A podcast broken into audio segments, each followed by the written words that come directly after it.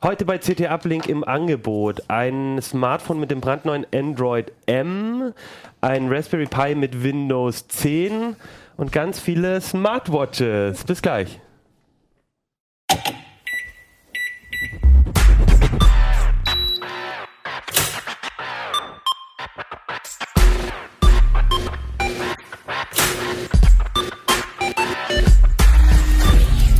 CT Uplink. Hey, herzlich willkommen bei CT Uplink. CT 1315 schreiben wir, haben wir geschrieben. Unglücksheft. Nein, kein Unglücksheft, ein total klasse Heft. Ähm, und sogar äh, mit ein paar von den Uplinkern vorne drauf. Ich weiß nicht, ob ihr das gesehen habt, mit Martin und Fabi. Ähm, genau, da ging es um die Livestreams, über die reden wir heute aber gar nicht, sondern wir reden heute über andere Themen, nämlich äh, Themen, die Smartwatches. Da hast du, Kino, was dazu gemacht, dazu kommen wir gleich. Ähm, davor wollen wir aber über die Google I.O. reden, die äh, jetzt gerade stattgefunden hat oder noch stattfindet und über Raspberry Pi mit Windows 10. Mein Name ist Achim Bartschok und mit mir zusammen sind heute im Studio Peter Siering. Jan Kino Jansen. Alexander Spier. Super. Und Peter, du bist heute zum ersten Mal da, also ähm, Premiere heute bei Uplink. Freuen uns, dass du da bist. Äh, wir wollen aber trotzdem, glaube ich, mit der Google I.O. anfangen, weil das ist ja so mit das aktuelle Thema. Äh, die läuft auch noch übers Wochenende. Das ist die Entwicklerkonferenz von von ähm, Google. Da geht es eigentlich um alles rund um Android, aber auch um selbstfahrende Autos. Eigentlich alles um Google. Also Genau. alles, was Google anbietet. Wir haben gestern auch äh, eine dreistündige Live-Kommentarsendung zur Google I.O. gemacht, zur Keynote. Die kann man sich, eigentlich will ich das gar nicht sagen, aber die kann man sich auf YouTube angucken. aber es war eigentlich so eine, es war un- unsere erste Live-Sendung. Ja, so schlecht war es nicht. Also man Nee, kann aber- das schon mal durchaus anschauen. Nee, aber es war die erste Uplink, äh, äh, Live-Sendung im Uplink-Studio und das äh, ist eher eine Live-Sache. Das ist, glaube ich, nicht so gut, wenn man sich die in der Konserve anguckt. Aber wenn ihr uns scheitern sehen wollt, dann guckt es euch auf YouTube an. Wenn ihr es kurz und prägnant zusammengefasst äh, hören wollt, dann bleibt einfach hier. genau. Genau. Denn Alex, du hast das auch begleitet, Kino, du warst auch mit im, in der Sendung gestern, aber Alex und ich, wir saßen oben und haben getickert Ihr fleißig. Drecksarbeit gemacht. genau. Und Alex, was, was ist denn passiert? Ich habe jetzt so ein bisschen im Nachfeld so gehört, die meisten waren doch eher enttäuscht, dass nicht so viel passiert ist. Was gab es denn zu sehen alles? Also ähm, es gab natürlich die neue Android-Version, Android M, äh, die Developer Preview. Ähm, das natürlich, ja, für uns natürlich das Interessanteste so ein bisschen, weil, okay, neue Android-Version ist immer cool. Ähm, ja, also ich finde immer, ich freue mich immer drauf, dass endlich, endlich wieder neue Updates, immer neue Funktionen. Aber ähm, es gab natürlich auch das, ähm, das Android, quasi, ich habe es das Android für das Internet der Dinge genannt, also ein Betriebssystem für eben so Smart Home Geräte und sowas. Das kam. Es kam auch die neue Foto-App. Ähm, jetzt mit neuen Funktionen, neuen äh, intelligenten Sortierfunktionen. Äh, was kam noch? Ich überlege gerade. Ähm, on Tap. also ähm, genau, Tap, Now on now Tap. on Tap. Das fand ich Genau, das das am spannendsten. innerhalb der äh, innerhalb einer App, dass du äh, die Now-Funktion quasi innerhalb einer App nutzen kannst, in der dir kontextsensitiv bestimmte ähm, Informationen dort auch äh, anliefert. Also solche Sachen. Also viel Kleinkram, so ein bisschen. Viel, ey, wir haben das verbessert, wir haben das verbessert. Weniger so der große Knaller wie, äh, okay, wir haben jetzt Google Glass oder ein selbstfahrendes Pappauto. Also das hat ein bisschen gefehlt, ne? aber ähm, insgesamt doch sehr viel ähm, interessante Sachen, die so Google vorgestellt hat. Ja, gab es denn für dich irgendwie ein Highlight oder so? Also was, was war denn so das, was fandst du denn am Ja, spannendsten? also muss sagen, Android M fand ich schon am spannendsten, einfach deshalb, weil sie jetzt das machen, was, ähm, was sie hätte schon längst machen sollen, weil seit, seit Lollipop eigentlich schon. Die App-Berechtigung, die haben an der Akkuleistung geschraubt und solche Sachen. Also die eigentlich notwendig waren, die haben sie jetzt endlich gesagt, wir machen's und wir beheben die ganzen Bugs, die wir mit Lollipop eingeführt haben. Beheben, beheben wir jetzt auch alle mit äh, Android M. Das ist schon, ähm, ja, es ist jetzt so ein bisschen eigentlich ein lames Highlight, weil so ein bisschen, ja, ähm, es ist eigentlich selbstverständlich, dass sie es machen, aber ich bin froh, dass sie es machen, weil ich meine, so richtig zufrieden mit Lollipop war ich nicht und waren auch viele nicht, die äh, sich so ein bisschen mehr erhofft hatten, was da Google macht. Ne? Ja, ich glaube, ähm, ähm, hier Dave Burke, der von Google, hat auch, glaube ich, zehnmal gesagt, äh, we polished Android. Mhm, Und ja. ich glaube, das war auch letztlich, ähm, ähm, gab es jetzt nicht so ein, so ein großes äh, Highlight-Feature, sondern eher eben dieses, äh, wir haben viele Sachen verbessert. Vielleicht, wir haben ja ein Gerät da, da haben wir schon mal die Developer-Edition äh, drauf installiert. Man muss, glaube ich, dazu sagen, das fertige Android M, vielleicht heißt es auch noch dann noch mal irgendwie anders, Milky Way oder Mars oder was auch immer. Mhm. Das kommt erst, glaube ich, drittes Quartal. Ist Genau. Also noch ein halbes Jahr hin wahrscheinlich, aber es gibt halt die Developer-Edition jetzt schon und zum Beispiel fürs Nexus 5 und da haben wir es auch schon mal drauf gemacht. Mhm. Vielleicht können wir da einmal in die Detailkamera mhm. Gehen. Da ist doch, kannst du das noch ein bisschen näher, Peter? Jetzt musst du als hier der, unser Einsteiger auch gleich die, die Detailkamera hier. Du kannst ja mal ins App genau. gehen. Da. Genau, zeig doch mal so ein bisschen hier, das genau. die erste Änderung. Da sieht man es schon, es scrollt jetzt halt äh, nach oben und unten, nicht mehr äh, links und rechts. Und es ist jetzt mit Buchstaben. Also das heißt, es ist ein bisschen besser sortiert. Man hat ein bisschen bessere Übersicht. Es ist auch offensichtlich schneller geworden. Gut. Also ich finde, das merkt man, also ich habe ja auch so ein, so ein Nexus 5 und das ja. merkt man ganz deutlich, dass das auf jeden Fall viel flupsiger läuft hier. Also auch hier. Und das ist, sehr das ist echt ein Unterschied zur Android L Preview-Version damals, denn die hatte schon so ein bisschen Hakler drin und das haben sie jetzt offensichtlich rausgekriegt. Also ich bin mal gespannt, ob sie es wirklich bis zur Endversion dann auch beibehalten, dass das alles funktioniert. Wo gibt es die mit, mit neuen Berechtigungen? Und zwar geht es jetzt auf Apps.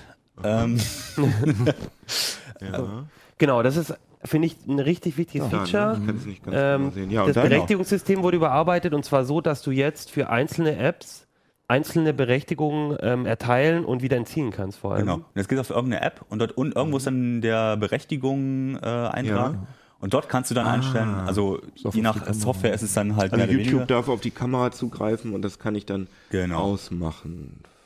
Und Aber es ist dann tatsächlich auch so, ähm, der wird auch ähm, dann fragen, wenn man zum ersten Mal darauf zugreift, nachdem es installiert hast, wird er, wird er auch fragen, ob er darauf zugreifen kann. Macht, also, er, das, macht er das wohl auch bei den ähm, bei den Google Apps? Das macht er auch bei den Google Apps. Also zumindest äh, habe ich so verstanden, dass sie das, das auch machen wollen. Wobei vor, natürlich, wenn vorinstalliert, muss man ein bisschen aufpassen natürlich. Du kannst ja auch die Internetberechtigung äh, nicht abschalten und solche Sachen. Also es gibt da so ein paar Sachen, die ja dann immer noch äh, mhm. funktionieren. Ne? Also was ich auch spannend finde, ist wirklich, dass es, ähm, vielleicht kann man jetzt einmal kurz den Screenshot hier zeigen, den, den wir auf Heise auch bei der Berichterstattung hatten, heise.de. Ach so, alles klar. Der Klassiker. Ähm, das Airplay müssen wir erst anmachen. Ja. Hat uns gerade die Stimme aus okay. der Technik erzählt. Bist du jetzt connected? Bisschen gespannt. Ja. Genau, so. Und das Spannende ist, es gibt für insgesamt acht verschiedene Funktionen eben diese Berechtigung, die ich entziehen kann und erteilen kann. Und da ist, das finde ich relativ gut. Das ist auch mehr, meine ich, als bei iOS. Also Windows Phone auf jeden Fall und auch bei iOS. Was nicht dabei ist, ist Internet. Das heißt, Sensor ist, glaube ich, das gibt es bei iOS, glaube ich, ja. bei iOS nicht. ich glaube nicht. Wobei, ich weiß aber nicht, ob die Zugriff haben so einfach. Der fragt dann, glaube ich, nach, nach GPS und solche, also das ist wahrscheinlich da mit, mit drin. Und ja, aber das auch, da ist halt auch der Beschleunigungssensor genau, drin und das kann auch intim sein. Genau. Also ich, ich, also wenn das alles gut funktioniert, glaube ich, ist es, ähm, was so diese Datenschutzfunktion angeht, ähm, jetzt, wo, also vorher war Android, ähm, da würde ich sagen, auf dem letzten Platz so was Datenschutz angeht, ähm, so die Möglichkeiten, die der Nutzer hat, das könnte die nach vorne bringen, was, was die anderen Betriebssysteme. Es war auf jeden Fall notwendig, dass sie es machen, weil ja. ähm, das ging einfach so nicht mehr mit den ganzen Berechtigungen, das ging einfach auch so nicht mehr weiter. Ich meine, die anderen haben es und es ist klar, dass die Leute es wollen, also es ist gut, dass sie es jetzt wirklich dann auch, auch endlich machen. Ne? Genau. Und dann gab es viele so kleine Details. Wer, Peter, wir hatten vorhin in der Sendung darüber geredet, du hast gesagt, du bist nicht so der Freund von Android.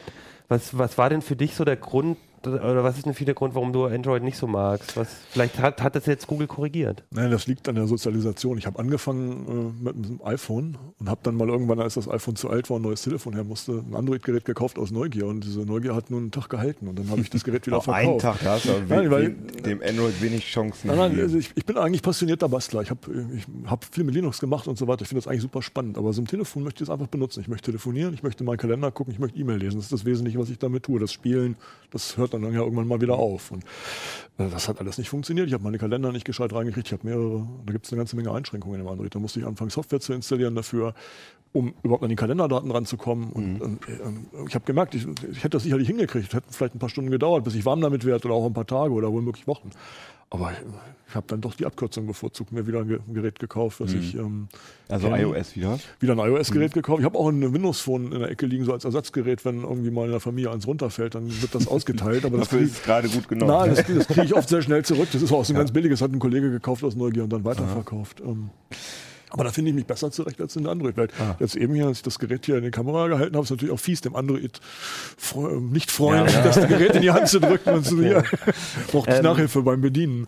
Alex, du kennst ja im Prinzip alle Betriebssysteme. Ist es was, wo, also das war jetzt Thema ähm, so Bedienbarkeit und so, hat sich das denn gebessert? Ist das vielleicht auch was, was bei Android M nochmal besser wird? Ah, darf ich nochmal fragen, war das denn ein Nexus-Gerät oder war das Ja, ein... äh, das ist ein äh, Samsung gewesen. Genau, und das ist leider der große Fehler, den viele Leute machen, dass sie, das, das ist kein Android, sondern Samsung klatscht da irgendwie so ihre eigene Bedienoberfläche drauf und die ist total inkonsistent. Da ist dann teilweise ist es dann Original Android und dann ist wieder irgendwas von Samsung und das sieht auch alles anders aus und wird anders bedient.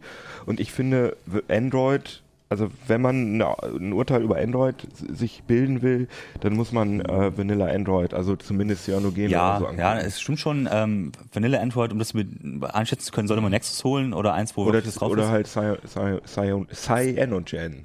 Cyanogen. Ich glaube, das ging damals los, ne? diese alternativen Firmware Ja. für die Android-Geräte. Dann habe ich ein bisschen drüber gelesen und dann las man aber, das ist ja schon eine Weile her, ähm, dass man nicht telefonieren kann. Und ich meine, äh, Ich finde aber, ja, ich finde aber, das ist das tue ich ab und zu noch. Ich ja. würde aber Peter trotzdem insofern immer noch zustimmen, auch jetzt noch. Ich meine, das ist wahrscheinlich schon ein bisschen her und auch mit Android M.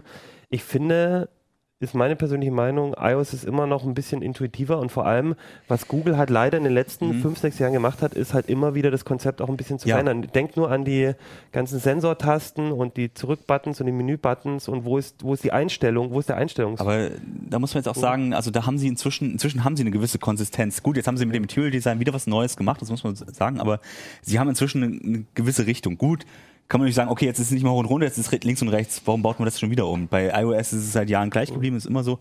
Aber ich, man hat schon das Gefühl, Google bemüht sich dann so einen gewissen, äh, auch so eine Einfachheit reinzubringen. Das ist ein anderes Konzept und ich finde auch, das ist das schwierigste System, wo man am schwierigsten reinkommt. Aber wenn man sich daran gewöhnt hat, hat das durchaus seine Vorteile. Und dieser, wie früher, dass du für verschiedene Funktionen zig Wege hast, das haben sie wirklich reduziert. Ne? Also das ist jetzt schon, versuchen schon das Verein- zu vereinheitlichen. Also es wird besser, es ist immer noch nicht äh, auf Anhieb wirklich vollständig zu, zu er erfassen. Also man muss schon ein bisschen sich reinarbeiten, aber insgesamt finde ich trotzdem, Android hat immer noch seine, seine großen Vorteile. Ne? Also Ich persönlich finde sogar, dass Android tatsächlich das schönste äh, Mobilbetriebssystem Naja. ist. An zweiter Stelle Naja. kommt Windows Phone und ich finde iOS sieht einfach nicht, ich finde, das sieht irgendwie altmodisch Es aus. ist altbacken, das stimmt. Es wirkt altbacken, Echt? einfach weil es schon seit fünf Jahren, also seit fünf Jahren die Grundsystem Doch, es sieht System sich nicht geändert aus, hat, ne? Auch. Über Optik lässt sich ja auch Ja, ist nicht nur Optik, aber streiten. Ich würde vorschlagen, Peter, wir drücken dir einfach mal mit, wenn Android M jetzt im Herbst ra rauskommt, nochmal ein Gerät in die Hand und Genau, zwingen dich, das das äh, für eine Woche zu halten und dann laden wir dich nochmal in die Sendung ein. Womöglich reicht eine Woche nicht, ist meine Erfahrung. Ich habe schon viele Systemwechsel gemacht, vom, von Windows auf Mac auf Linux Okay, und so. dann- und dann braucht irgendwie meist ein bisschen länger. Ja, ja. Dann krieg, du kriegst es zwei Wochen.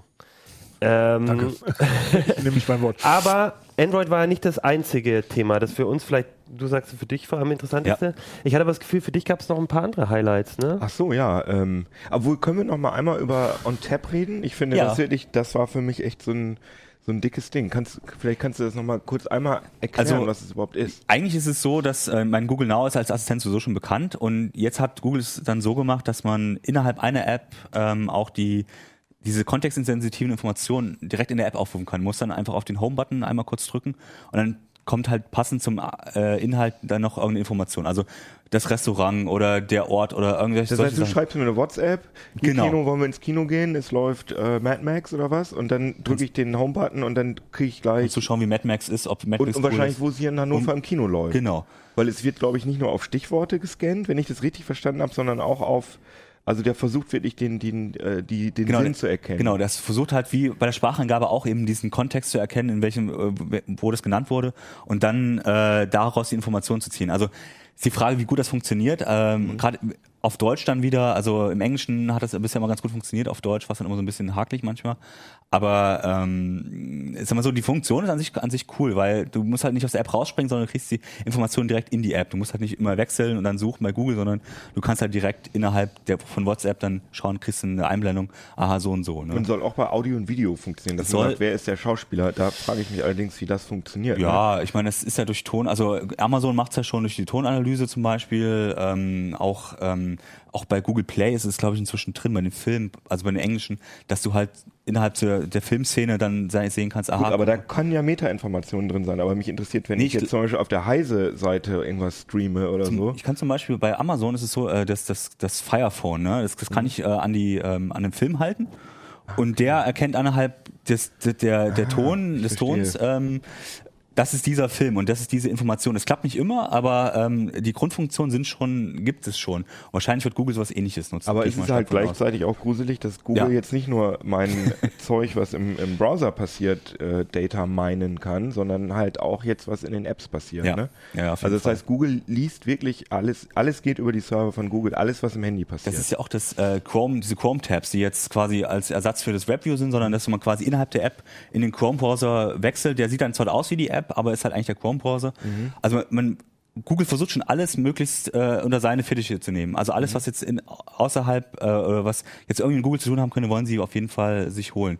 Ja. das merkt man schon. Das ist eine sehr krasse, ähm, ja, Datensammelei schon wieder das, ist. Das ist ne? eine ganz spannende Entwicklung, weil wir haben ja eigentlich seit dem ersten Android so gesehen, wie Google immer mehr so diesen Standard-Browser, die Standard-App so versucht hat, mit den eigenen Diensten zu ersetzen, um dem Nutzer quasi die eigenen Dienste mhm. möglichst zu präsentieren, genau. dass man die nutzt. Und jetzt gehen sie einen Schritt weiter, weil natürlich in den Apps auch die, die Nutzer den WebKit, die WebKit-Engine vom System ohne den Chrome-Teil sozusagen benutzen.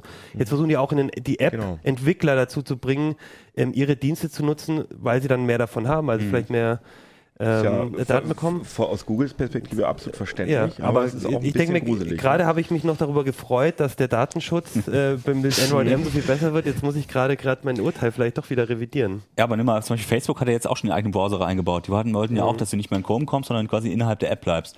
Und das versucht jetzt Google offensichtlich ein bisschen rückgängig zu machen und dann eben die Nutzer oder die App-Entwickler zu überzeugen, doch lieber den Chrome zu benutzen, weil die Funktionen... Kalter Krieg. Ne? Das ist wirklich, äh, das geht wirklich alles um die Daten. Ne? Ja, das ist echt interessant und man sieht es dann tatsächlich auch auf so einer Entwicklerkonferenz mit den, ja. mit den neuen Funktionen. Jetzt haben wir so viel über. Aber, aber deswegen wollte ich nur sagen, deswegen ist es so charmant, dass Google ja diese äh, Pappbrille dann trotzdem noch weiterentwickelt hat. Diese, aber über die habe ich halt auch schon hier in der Sendung oft erzählt ja. über Google Cardboard. Ist einfach eine VR-Brille aus Pappe, wo man sein Handy reinmacht und hält sich das vor die Augen und da gibt es 200, 300 Apps für. Und die hat Google ein bisschen verändert, sodass auch ein 6 Zoll Telefon da reinpasst. Sonst war bei 5,3 ungefähr Schluss. Die scheinen die Optik ein bisschen zu verändert zu haben, ein bisschen bessere Linsen. Ähm, es gibt jetzt einen anderen Druckknopf. Vorher war das ein Magnetschalter und jetzt ist das so ein äh, Knopf, der offenbar, wenn ich das heute Morgen richtig recherchiert habe, ähm, auf, auf den Touchscreen draufdrückt durch die Pappe. Okay, also ich drücke okay. auf den Knopf drauf und der drückt dann so ein schwammartiges Ding auf die auf den Touchscreen. Das Problem Problem war nämlich, dass dieser Magnetschalter hat mit ähm, hat so funktioniert, dass das Magnetometer im Smartphone eine Veränderung im Magnetfeld gemerkt hat und dadurch eine Aktion ausgelöst hat. Aber das Problem ist, an, das war hier äh, auf der linken Seite und das hat beim Nexus gut funktioniert, aber bei vielen anderen Handys ist das Magnetometer an einer anderen Stelle eingebaut. Das heißt, du hättest mhm. dann den Knopf mhm. auf der. Deswegen haben sie äh, sozusagen die ganz einfache Methode benutzt und drücken jetzt von außen auf aufs Display. Bin ich immer gespannt von den Größen, ob das überhaupt noch passt. Ne? Also ich meine, bei den 6 Zoll mag es dann gehen, aber ob es dann bei den 5 Zollern und so immer noch funktioniert, bin ich mal gespannt. Muss man ne? sich angucken. Also unser Kollege Daniel Sokolov, der für uns da jetzt vor Ort ist, der schickt die neue Cardboard hoffentlich schnell her. Und es gibt eine neue Kamera von, äh, von Google, die extra für Virtual Reality Inhalte. Ja, eine Kamera eher eine, eine Kamera ja, Kamerahalterung. ja, oder ein Kamerasystem. Ja, genau. Da haben wir beiden die Meldung noch auf ja. Online gestern um 11 Vielleicht geschrieben. Kann man da auch noch mal kurz reinblenden? Genau, genau also eigentlich geht es um mehr als diese Haltung. Äh, Google hat das Problem, VR findet total klasse, aber es gibt keinen Content. Und jetzt halt versucht. Ja, das stimmt ja nicht. Nein, ganz. ja. Es gibt keinen Real, oder es, es ist sehr schwierig, Realfilm-Content ja. für VR. Es ist halt sehr schwer, ein weites Sichtfeld plus Stereoskopie, weil du brauchst ja dann für zwei Augen auch zwei verschiedene Bilder. Wir reden aber jetzt wirklich nur von Realfilmen. Die meisten VR-Anwendungen sind, sind, natürlich ja, Computergrafik. Mhm. Das äh, hat Google ja durch, äh, durch äh, ihr SDK. Das SDK für Google Cardboard, also wenn man solche VR-Apps programmieren will, gibt es jetzt auch für iOS und die Cardboard-App gibt es auch für iOS. Das ist auch eine neue Sache übrigens immer am Rande. Und das sind, ist jetzt dieses Kamerasystem, ist jetzt was, um ähm, VR-Videos ähm, einigermaßen professionell aufzunehmen. Und dafür hat Google eine Halterung entwickelt, wo in der ersten Iteration 16 GoPro-Kameras drin sind, ringförmig angeordnet. Da hat Google wohl auch mit GoPro zusammengearbeitet. Das ist nur ein bisschen blöd, ne? So eine GoPro Hero 4 kostet, was hatten wir geschrieben? Ab 350 Euro, glaube ich. Und das mal 16. Ich glaube, das ist ganz klar was für, für professionelle Anwender, die halt diesen Content machen wollen. Und, und ich glaube, du wirst jetzt nicht damit in deinem Urlaub deine Urlaubsvideos zukünftig so machen. Aber ich ja, glaube, aber ich glaube, da ist ein Markt dafür. Also ich glaube, es wird Ja. recht schnell, also ich würde sogar sagen, innerhalb eines Jahres wird es günstige 360-Grad-Kameras geben. Und ich könnte mir auch vorstellen, dass die irgendwann vielleicht in zwei oder drei Jahren, je nachdem wie VR erfolgreich wird, das ist dann in Smartphones drin, dass ich einfach mein Smartphone so hochhalte und dann habe ich ein 360-Grad-Video. Da bin ich mir recht sicher. Und das Wichtige ist vielleicht dann auch gar nicht unbedingt diese Halterung, sondern das Genau. System der Ausrichtung dieser Kameras, das dahinter steht und eine Software, mit der Mhm. Google halt diese Bilder so stitcht, dass du wirklich ein stereoskopisches 360-Grad-Bild bekommst. Das heißt, du sitzt wirklich im Film mittendrin und kannst dich Mhm. überall hindrehen und das soll sehr toll aussehen. Es gab ja auch so eine Demo, die sah ganz gut aus schon mal. Und dass ähm, YouTube quasi auch dann 360-Grad-Film, Stereoskopie in VR unterstützt. VR also YouTube unterstützt unterstützt. jetzt schon 360 Grad Videos, die kann man sich aber nur so mit dem Finger kann man sich Ah, da so rum. okay. Das ist halt wie Street View oder so. Mhm. ist nicht so cool, sondern cooler ist, wenn man sich die Cardboard vom Kopf schnallt und dann wirklich durch die Szenerie durchgucken kann und wirklich dann denkt, dass man wirklich da vor Ort ist. Ne? Also das äh, ist schon ziemlich cool. Und äh, Google hat ja auch gesagt, dass sie mit dieser Kamera schon einige Videos auf der ganzen Welt gemacht haben. Und ich gehe mal davon aus, dass die jetzt auch in der Cardboard-App Einzug halten. Und das mal gucken, ob es jetzt schon, ob ich meine, ich hätte gerade schon ein Update auf meinem Handy gesehen. Das äh, kommt aber jetzt gerade erst rein. Also es klingt auf jeden Fall spannend. Also ich bin, also Bildqualität bin ich ja ein bisschen skeptisch. So, also meine, die GoPro hat schon eine ordentliche Bildqualität, aber ob das so auf der, ähm, wenn es noch zusammenstitcht und so weiter, ob das dann auch immer noch wirklich immer gut aussieht oder ob das eher so ein, okay, wenn es jetzt ganz ruhig hält und so funktioniert, aber sobald es in Bewegung ist und so weiter, bin ich Ja. mal gespannt, ne? da bin ich auch Müssen wir gespannt. uns angucken. Auf jeden Fall, also ihr merkt schon, es gibt eigentlich doch recht viel. Also ich fand Ja, es nämlich gar nicht so passiert. enttäuschend, ähm, was, äh, was da so gab. Und wir haben jetzt nur so einen kleinen Ausschnitt eigentlich gehabt. Es ist ja auch noch so, dass die äh, Konferenz noch weitergeht. Ich meine, das waren jetzt die Kracher, die man am Anfang raushaut, aber ich glaube, so wie es auch bei Microsoft oder Apple Entwicklerkonferenzen ist, da kommen viele Details dann noch jetzt über übers Wochenende, über die nächsten Tage. Und ähm, guckt doch einfach mal auf heise.de die Berichterstattung von uns. Da wird, glaube ich, noch einiges Mhm. zu sehen sein. Aber ich würde sagen, jetzt äh, verlassen wir mal Google, die Google-Welt äh, für einen Moment und ähm, gucken uns mal die Microsoft-Welt an. Doch als nächstes. Ne, das heißt ja mal, wir reden immer so viel über Apple und über, über Google. Ich habe mich auch gleich geoutet, indem ich hier den iOS-Fanboy gegeben habe, um Genau. jetzt äh, was von Microsoft zu zeigen. Also Peter, du hast äh, Wir dir ein Thema. Peter, du hast ein Thema gemacht, wo wir auch schon mal, glaube ich, erwähnt hatten ähm, und das total durch die Presse ging, nämlich ähm, Raspberry Pi, der neue, da läuft jetzt auch Windows 10 drauf und ähm, da haben sie, habe ich mir natürlich sofort gedacht, irgendwie, ja cool, da kann ich demnächst so wie ähm, Keno mal getickert hat mit dem äh, mit Linux auf Raspberry, dann habe ich da ein volles äh, Windows auf meinen auf meinem Raspberry brauche ich meinen kann ich meinen Office-Rechner hier gleich mal rausschmeißen. Ist glaube ich jetzt nicht ganz so. Ne? Du hast ja die die Vorabversion angeschaut. Wie, wie läuft es denn? Ja, es ist ganz anders, beziehungsweise ähm, äh, die Erwartungshaltung, wenn man Windows hört, ist natürlich, da läuft jetzt ein Desktop drauf, da kann ich zumindest einen Text aufschreiben oder einen Browser starten und das, das ist gar nicht so, sondern Microsoft hat das äh, im Grunde genommen als, äh, ja, als, als, äh, als Windows für, für Geräte, also im Grunde für das Internet der Dinge gemacht. Oder eben auch für Leute, die gerne basteln, also für diese Maker-Szene. Das ist das, wo sie im Moment wohl sehr aktiv drauf losgehen. Also ähm, für Bastler, die eben nicht so sehr mit der, mit der Linux-Welt vertraut sind, sondern die eben aus der Microsoft-Welt kommen. Also Windows-Entwickler gibt es ja zuhauf, die diese, diese, diese Toolchain, die es da gibt, also im Wesentlichen ist das das Visual Studio heute, im Griff haben und ähm, vielleicht auch gerne so ein, so, ein, so ein Gerät wie den Raspberry bespielen wollen mit äh, Programmen und die möchte Microsoft erreichen. Also du kannst ja Ähm. quasi äh, Programme in C Sharp oder irgendwas und dann auf den Ja, das, das, das Faszinierende daran ist eigentlich, dass Microsoft da diese universellen Windows-Applikationen, für die sie ja schon länger werben, seit Windows 8.1, äh, noch etwas erweiterter Form eben auch auf den Raspberry bringt. Das heißt, ich habe ein Programm, das kann ich auf dem Raspberry laufen lassen, das kann ich auf dem Windows Phone laufen lassen, auf einem Tablet, auf einem Windows-PC, auf der Xbox oder auf diesem irren ähm, Surface Pro oder dieses Riesenteil, was sie an die Wand hängen für Konferenzen. Das ist ein, ein Programm. Und ähm, wir haben so ein paar, ich habe so ein paar Sachen ausprobiert. Das funktioniert auch tatsächlich. Ich habe alte Windows Phone Anwendungen gefunden, die man mit relativ geringem Aufwand dann auf dem Raspberry zum Laufen ähm, bringen kann. Ähm, ja, das, die haben da schon große Fortschritte gemacht, würde ich sagen. Aber es ist eben völlig anders. Also wenn man, wenn man den Raspi kennt mit Linux und findet man ein fertiges Image, das spielt man auf die SD-Karte, dann hat man ratzfatz ein wunderbares Media Center mhm. am Fernseher hängen. Ähm, sowas gibt es in der Windows-Welt im Moment nicht. was passiert denn, wenn man das Ding bootet? Wenn, ja, wenn das Ding bootet, dann zeigt das erstmal so einen ganz, ähm, ganz simplen Schirm, den können wir vielleicht auch mal zeigen. Johannes, können wir den mal zeigen, bitte? Panik, Panik.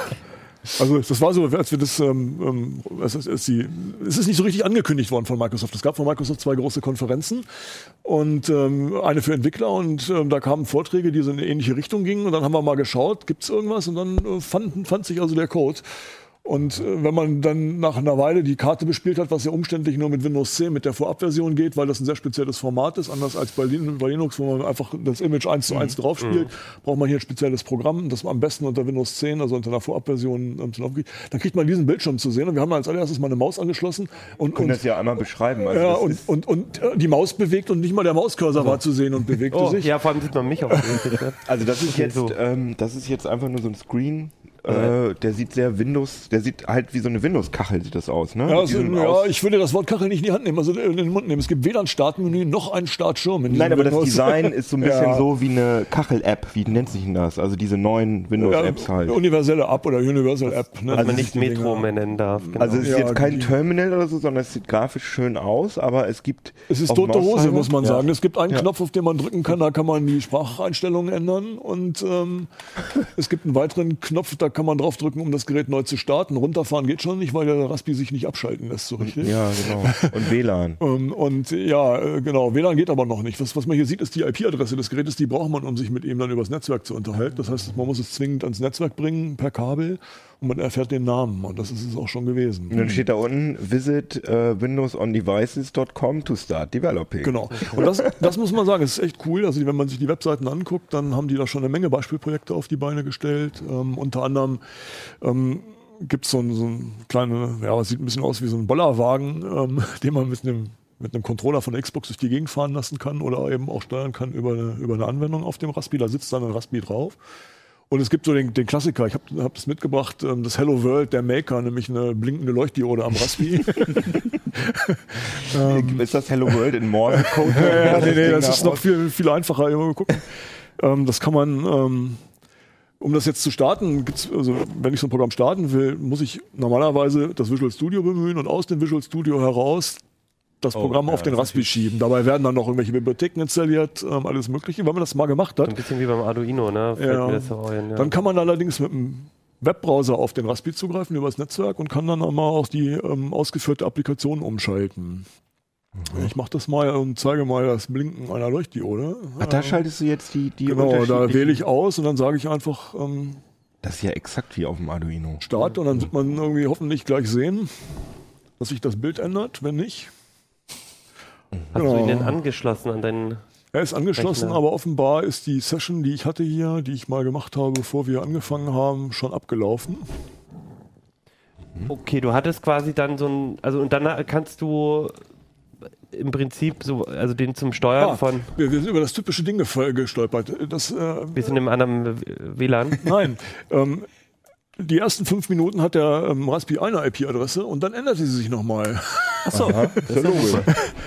Und ähm, ist das, meinst du, das sind Bugs momentan noch, weil es so am, im frühen Stadion ist? Und, aber dieser Webserver hier, was du siehst, das kommt jetzt vom Raspi. Das liefert ja? der Raspi aus, genau. Und jetzt schalte ich hier mal irgendwie um auf die.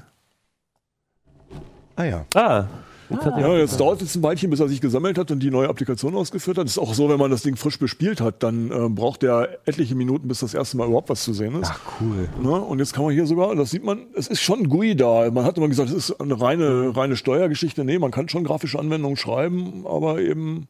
Und tatsächlich? Ne, das Blinken die, ändert sich. Ne?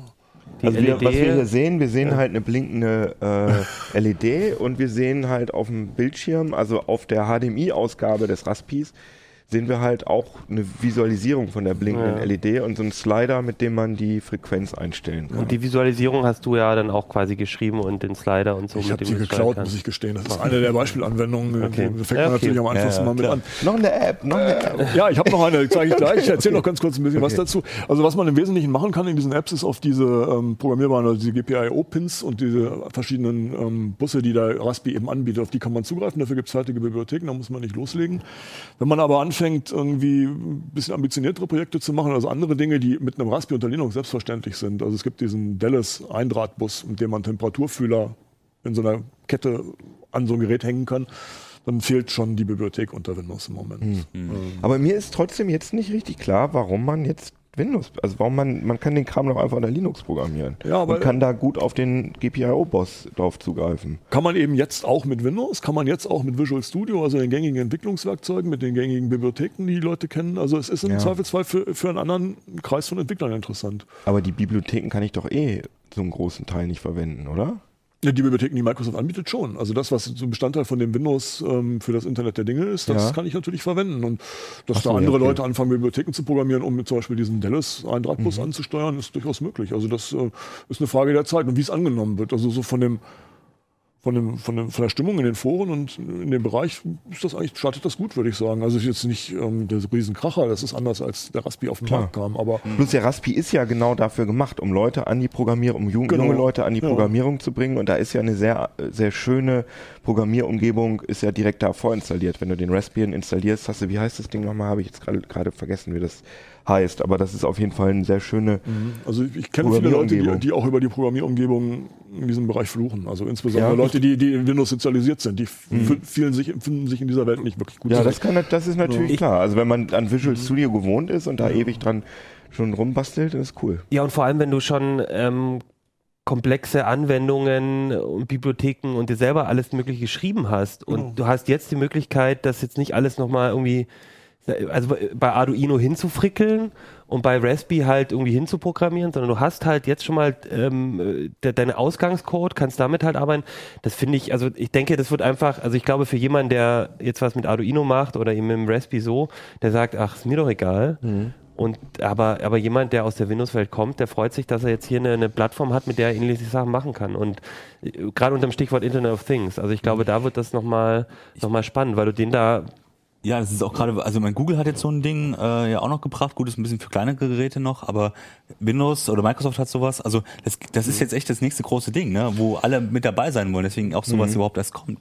Ne, also ich meine, das ist nett, dass es den Entwicklern anbieten, aber es geht ja auch darum, dass du, dass du selber dann die Macht hast, dass du selber diese Grundlagen hast. Ne, und merkt man schon, dass da alle jetzt das Interesse haben, da auf diese Geräte draufzukommen. Ne? Es gibt, also ich habe ähm, auf der einen Microsoft-Konferenz haben die sehr interessante Zahlen ähm, genannt, nämlich dass, dass viele Firmen, die sich in den nächsten Jahren in diesem Markt aktiv und die, die, ähm, die erfolgreich sein werden, heute noch gar nicht gegründet sind. Also das äh, es wird, so ein bisschen verglichen mit, mit äh, ähm, der Anfangszeit der, der, Personal, der persönlichen Computer, nämlich dass Leute programmieren konnten. Und jetzt können Leute plötzlich mit geringer Schwelle anfangen zu basteln, also irgendwelche. Hardware-Projekte machen. Und ähm, da möchte sich Microsoft natürlich ein Scheibchen von runterschneiden. Ja. Ich oute mich jetzt mal. Also ich kann diese Arduino-Geschichte, die finde ich, diese, Mhm. diese an, an, ja, jetzt ja an, ich denke mal an Java angelehnt, ne? Die, diese, äh, äh, diese Processing-Programmiersprache von Arduino, ne? Ja. Ähm, ist Visual Studio, also das find, fand ich relativ einfach und gut, für mich gut, Mhm. als Nicht-Programmierer gut durchdringbar. Ist Visual Studio noch einfacher? Nee, würde ich nicht so sehen. Ich sehe es als relativ komplexes Werkzeug sogar an. Ist, ähm, Das ist nichts, um jetzt jemanden, der nicht programmieren kann, ganz schnell zum Programmieren zu bringen. Ähm, Also du, es ist Ja, halt so, du hast jetzt mit dem Arduino eine Trommel, mit der kannst du auch, obwohl du nicht musikalisch bist, ähm, ganz coole Musik machen, aber das ist halt dann vielleicht, ähm, aber mit Visual Studio, das ist halt vielleicht dann eher wie Klavierspielen. Oh Gott, jetzt wahrscheinlich bringt mich jetzt irgendwie unsere Zuhörer um und so, aber ich würde halt, ich glaube halt, du kannst halt, du kommst halt auch weiter. Also du kommst, also bei Arduino finde ich, kommt man halt auch schnell an Grenzen. Ja klar, aber das Und- ist halt auch. aber klar, aber du kannst, ja, aber ich glaube, das ist einfach nicht für begrenzte jemand wie dich, Hardware. ist das halt auch einfach nicht gemacht. Mhm. Und ich Interessant fand ich ein, ein Ding, dass Microsoft sagt, ähm, die sehen, also es gibt nicht nur den Raspi, sondern es gibt im Rahmen von diesem Internet der Dinge bei Microsoft auch eine Arduino-Anbindung, sodass man von einem Windows Phone aus den Arduino ansprechen kann. Das ist dann eine Funkverbindung über Bluetooth. Und ähm, die sehen aber die ganzen Sensoren, die in so einem Telefon sind, auch als ideales Bastelmaterial. Ich meine, so, so ein Windows-Phone kostet heute nicht mehr, also die, die kleinen Modelle kosten nicht mehr viel. Da ist GPS drin, da sind Ladesensoren drin, da ist alles Mögliche. Ja. Und das sozusagen WLAN, als, als Bluetooth, WLAN, das ist Bluetooth, ja auch im- Internetzugang. Ja, genau. ähm, äh. Du kannst relativ einfach eine Oberfläche zusammenstöpseln. Also das ist interessantes Spielmaterial, was, was im Moment, glaube ich, so noch gar nicht wirklich wahrgenommen wird. Absolut, glaube ich auch. Okay. Und aber, und aber Visual Studio, das kann man dann in mehreren Programmiersprachen, glaube ich. Kann man sich Ja, aussuchen, also- was man benutzt, ne? C-Sharp, C++, äh, Visual Basic geht auf das Ding sogar. Mhm. Ähm, äh, das ist ein Riesen, also da gibt es eine, eine Menge Leute, die das fließend sprechen.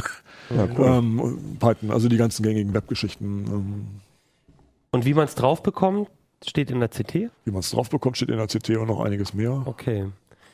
Dann würde ich sagen, weil du guckst schon dauernd auf deine Uhr, Kino. so, Vielleicht ja. sollten wir zum nächsten Thema kommen. Auf Eigentlich welche, wolltest du ja noch eine App zeigen. Ich, ich, die, die sehen wir gleich, das, die startet im Hintergrund. Ja, wenn wir das Bild genau, da lassen, dann sieht man die letzte ähm, App, Gut. von, kommt von ganz allein. auf welche deiner, jetzt hast du mir voll die Überleitung kaputt gemacht. Ja, auf welche deiner vier Uhren guckst du denn zurzeit am liebsten? Also ich benutze im Moment privat nach wie vor die Pebble. Ähm, die Apple Watch könnt, kann ich gar nicht benutzen, weil ich privat kein iPhone benutze und ich damit de facto nichts anfangen kann. Also, Ja, Hintergrund, Kino, du hast ähm, zusammen mit ähm, Stefan und mir äh, einen großen Smartwatch-Vergleich in der ähm, CT gemacht. eigentlich ja ein Smartwatch Betriebssystem-Vergleich Okay. ja eher. Ne? Wir Also eher ja so- so auf die Hardware. Genau. Also weniger so, welcher hat jetzt das beste Display, sondern mit welcher, äh, welcher erfüllt denn am ehesten so den, den, den, das Alltagsversprechen, das so eine Smartwatch bieten kann. Genau. Ähm, ja, was gibt's, kannst du da ein Urteil, gibt es ein Urteil? Also ist die Apple Watch jetzt das Maß aller Dinge oder ist es nicht? Oder gibt es für Das ist für ja gerade das Ding. Also ich könnte jetzt, also vielleicht würden das auch unsere Mitbewerber würden das machen. Die würden dann sagen, die Uhr kriegt eine 1,3, die kriegt eine 1,7, die kriegt eine 3. Und das geht unserer Meinung nach überhaupt nicht, weil ähm, die Uhren so unterschiedlich sind, was auch die Anwendungsgebiete angeht. Und ich glaube, dass jeder ein ganz anderes Verständnis davon hat. Ist das, also das ist Space Invaders? Jetzt, das blinkt mir Ja, jetzt hier so gerade. vielleicht können wir das Programm dann auch doch wieder ausschalten. Wir haben jetzt im Hintergrund die ganze Zeit über den Raspberry des Space Invaders laufen Ah ja, und das blinkt cool. sehr. Nee, ich habe das auch Intensiv. so. Ich krieg gleich so einen epileptischen Anfall, weil mich das hier Genau. so Okay. anblinkt. Aber kein Problem. Aber jedenfalls, äh, die Uhren Zurück zu sind, den Uhren. Genau, die sind also, wie soll ich sagen, also wenn man, wir hatten ja geschrieben, wenn man jemanden fragt, wenn man fünf Leute fragt äh, nach ihrer Definition von Smartwatch, dann kriegt man irgendwie sieben verschiedene Antworten oder so, weil alle Leute da ganz andere Vorstellungen, ganz andere Wünsche haben ähm, und diese Uhren erfüllen auch ganz unterschiedliche Dinge. Zum Beispiel die Gear S, das ist ja sozusagen der die äh, eierlegende, wie heißt es nochmal, Wollmilchsau Sau. oder so. Äh, die hat eine tatsächlich eine, ähm, eine SIM-Karte eingebaut, also man kann damit telefonieren. Also man kann eine SIM-Karte einlegen, so rum. Genau, und dann kann ich wirklich ohne eine Telefonkopplung ähm, kann ich da reinsprechen und telefonieren, so Michael Knight mäßig. Ich kann aber auch mit dieser Uhr, ja, da gibt, laufen halt komplett autonom Apps drauf und so weiter. Das ist also letztendlich ein komplettes Smartphone und so sieht das auch von der Größe aus. Ne? Ich meine, wenn man, wenn wir das hier mal in die, können wir mal einmal die Kommen wir mal den Wolfgang? Petri-Arm von Genau. Kino mit allen Uhren. Genau, also da kann man wirklich Ganz sehen, rechts ist Diese. das die, ne? die Größe, genau. Da kann man also wirklich deutlich sehen, wie, wie die sich auch unterscheiden in der Größe. Ich hoffe, dass man das sehen kann. Das, die habe ich jetzt so wie die Orgelpfeifen angeordnet. Mit der Apple Watch der kleinsten und der Gear S der größten. Ähm, und wir haben auch zum Beispiel darüber diskutiert, äh, welche sich am besten benutzen lässt. Und dann hat Achim immer gesagt, er hat hauptsächlich die GS getestet, hat gesagt, ja, aber hier ist eine Tastatur drin, das haben die anderen nicht.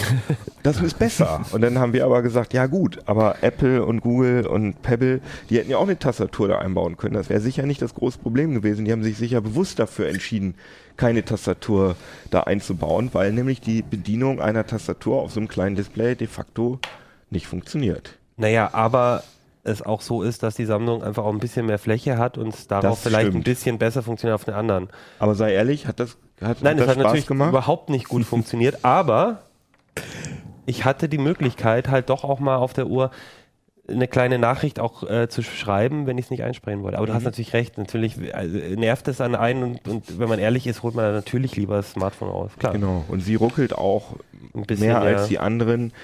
Und ich würde, und sie ist sehr, sehr teuer, also ich würde die Uhr jetzt wirklich so als Sonderfall mal bezeichnen. Das ist was okay.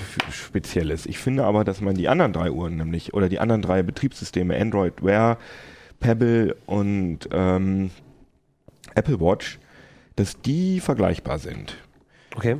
Äh, weil sie nämlich, da ist überall keine SIM-Karte drin, das heißt, alle, alle drei Uhren brauchen eigentlich, nee, stimmt nicht, bei der Pebble stimmt's nicht, aber die brauchen eigentlich trotzdem eine Verbindung zum, zum Smartphone, weil sie nämlich eigentlich hauptsächlich eine, ein Zusatzdisplay zum Smartphone sind. Das mhm. heißt, ich kriege eine SMS oder irgendwas piept in meiner Hosentasche oder vibriert muss ich das Handy nicht aus der Tasche holen, sondern sehe, ach, ist nur Oma, ist nicht so wichtig, kann ich hier weg, wegwischen oder was weiß ich. Oder Spam. Das ist im Prinzip das, ähm, die, was die, für viele Leute das zentrale Element einer Smartwatch ist, dass sie nicht immer das Handy aus der Tasche holen müssen. Mhm. Spam Wobei, auf der Uhr löschen. Ne? Ich möchte ganz kurz dazu sagen, ja. auch bei der Sammlung ist diese Kopplung mit dem Smartphone auch. Ja, na klar, sagen. na klar. Aber bei den drei ich habe sie jetzt vor allem auch abgemacht, weil sie so weil sie schwer ist. Okay, aber die drei, bei denen ist es auf jeden Fall das zentrale Element. Genau. Ähm, ja, ja, also bei der Apple Watch und der, äh, der ähm, äh, Android Wear, da geht ohne gekoppeltes Telefon eigentlich so gut wie gar nichts. Ähm, okay, jetzt sagen wir mal, jetzt, du bist jetzt der Uhrenexperte. Jetzt würde ich mal sagen, also ich, ich stimmt jetzt natürlich nicht, aber jetzt sagen wir mal, ich bin, ich bin jetzt der sportliche Typ. Ich brauche eine mhm. Uhr, wo ich vor allem diesen ganzen ähm, Sporttracking für so beim Joggen und so eine Uhr haben möchte, wo ich das auch, also zusätzlich zu dem, wir, wir haben jetzt gehört, mhm. alle können das mit den Benachrichtigungen. Also welche von den Uhren würdest du denn sagen, ist denn für jemanden, der jetzt irgendwie viel Sport macht oder so, kann man da was sagen? So die Würde ich ganz ja? klar die äh, Pebble äh, rausschmeißen, weil die nur einen Beschleunigungssensor hat. Die hat keinen Pulssensor. Auf der anderen Seite hat die Pebble aber eigentlich eine sehr gute ähm, Misfit-Integration. Das ist so eine, so eine, ja, so eine Fitness-Tracking-App. Und ähm, du merkst, irgendwie ja, fällt mir das sehr schwer. Okay. Also was man sagen kann, ist, dass der, der Pulssensor, den äh, alle Uhren bis auf die Pebble haben, der ist bei Apple und bei der äh, Gear S am zuverlässigsten weil der ist nämlich auch, der funktioniert auch, während man gerade läuft, mhm. während man sich gerade bewegt, während und der misst auch permanent, während bei Android Wear, bei den Uhren zumindest, die wir äh, im Test hatten, da kann man mal, wenn man seinen Arm ruhig hält, manuell so eine Pulsmessung okay. starten, aber das war's. Die haben so einen elektrischen Sensor, die, anderen, die genau. Samsung und die Apple haben ja so einen optischen Sensor, ne, der da so irgendwie über die nee, Haut. Der ist, der ist überall, der ist überall ah, gleich. Okay. Also das, das ist überall so ein, ähm, es funktioniert so, vielleicht Ach nee, ich glaube, diese Uhr hat, also mit Android Wear, das hat Stefan gemacht, das Stefan Portek, ich glaube, die hat keinen, die hat keine Pulsmessung. Die hat gar keinen Pulsmessung. Das kann man aber hier sehen. Da hast du nochmal einen Vorteil von, von Android Wear abgesprochen. Da gibt es natürlich äh, sehr viele verschiedene. Einmal nochmal die Detailkamera bitte. Hier kann man sehen, hm. blinkt jetzt nicht so richtig, aber hier kann man auf jeden Fall sehen, dass da so, sieht aus wie Leuchtdioden da hinten drin sind, die ähm, schießen, also die leuchten halt grünes Licht auf die Haut und ein, ähm, und ein Kamerasensor guckt halt einfach wie, mal kurz überlegen. also die gucken auf jeden Fall, wie sich die äh, Kapillare ähm, mhm unter meiner Haut sozusagen mhm. verhalten und können dann also messen, wenn wieder ein neuer Aber Strom äh, Blut in meine. Und das ist tatsächlich zuverlässig. Also bei den, bei den, also du hast ja gesagt, bei der Apple Watch und bei der äh, Samsung war das auch während der Bewegung. Also ist das wirklich mhm. zuverlässig so? Also ich meine, plus minus zehn, klar, aber. Wir haben das mit dem Pulsgurt verglichen und es ist nur so, dass äh, bei der Apple Watch die hat eine kleine Latenz. Das heißt, äh, ah. dir wird der richtige Puls angezeigt, sag, sag ich mal 80, dann fängst du an zu rennen. Und äh, bei dem Brustgurt geht der Puls dann schon früher hoch und hier dauert es dann noch ein bisschen, aber wenn sich das wieder eingependelt hat, dann sind die beiden wieder gleich. Verstehst ah. du?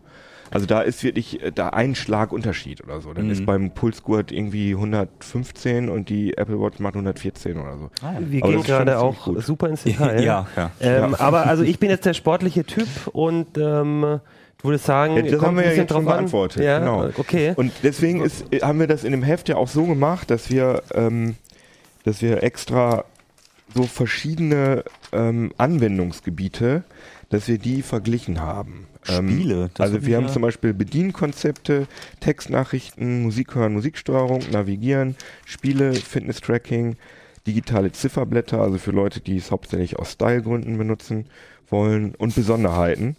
Und da sieht man wirklich, wie stark man da differenzieren muss. Mhm. Das gibt es also wirklich, das ist alles wirklich sehr, sehr, obwohl wir, obwohl diese ganze Geschichte, glaube ich, wie viele Seiten sind das? 15 Seiten Ja. insgesamt?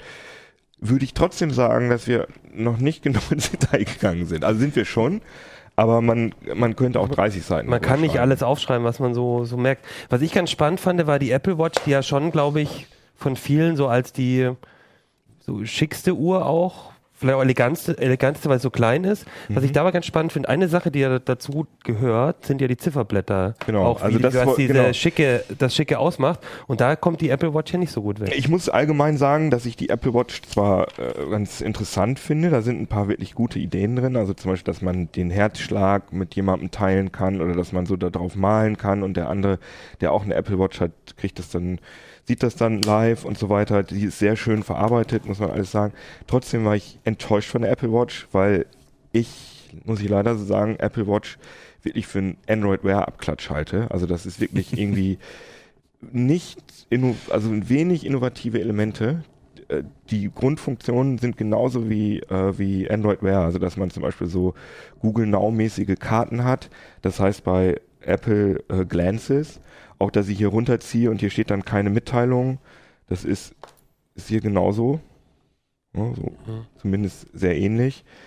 Ähm, fand ich irgendwie alles nicht so richtig toll, muss ich sagen. Und was mich enttäuscht hat bei Apple, wirklich nur zehn unterschiedliche Zifferblätter hat, ähm, während man bei allen anderen Uhren halt Tausende hat. Und da, Wird sich aber vielleicht jetzt auch noch ändern. wenn ich das richtig verstanden habe, dann äh, erlaubt Apple Drittherst Fremdherstellern nicht ähm, auf die Zifferblätter zuzugreifen. Was gemacht werden kann, es gibt ähm, viele Zifferblätter bei Apple haben so kleine Bereiche, wo sie zum Beispiel das Datum anzeigen. Mhm.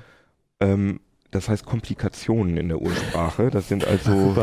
Habt ihr das schon mal gehört? Das sind halt so, also Sachen, die nicht, die irgendeine Information anzeigen, aber nicht Die direkt Zeit. im Zifferblatt. Mhm. Also so ganz genau weiß ich es auch Also nicht. zum Beispiel Also- Schritte, zum Beispiel. Richtig. Und in dieses kleine. Fensterchen, das kann, da kann man als äh, App-Herst- App- App-Entwickler kann man da rein. Also ich kann zum, also da kann man dann zum Beispiel machen, ich das richtig verstanden habe, dass äh, zum Beispiel Shazam kann dann da rein und dann kann ich auf dem Zifferblatt irgendwo draufdrücken oder so.